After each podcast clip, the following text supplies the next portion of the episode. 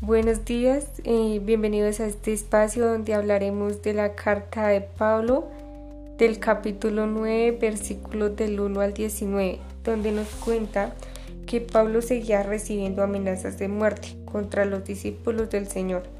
Él buscó a un sacerdote para pedirle las cartas, para así encontrar hombres y mujeres que siguieran este camino y poderlos enviarlos presos a Jerusalén. En el camino, Pablo oyó una voz que le decía que porque lo perseguía. Pablo preguntó, ¿quién eres, Señor? Él le respondió, soy Jesús. Entra al pueblo y allí te dirán qué hacer.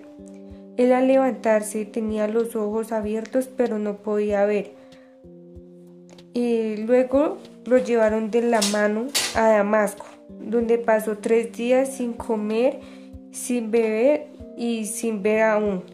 Allí había un discípulo llamado Ananías, que tenía como misión ir a devolverle la visión por orden de Jesús. Ananías le dijo a Jesús que había escuchado mucho de Pablo y que él estaba en contra de él. Jesús le dijo que fuera, que era un instrumento para poder llevar el nombre de él a los paganos, reyes e israelitas. Jesús le dijo a Ananías, yo le mostraré cuánto debe padecer.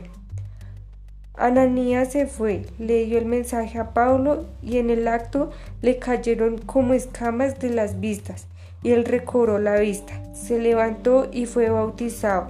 Él recobró fuerzas y se quedó unos días en Damasco con unos discípulos.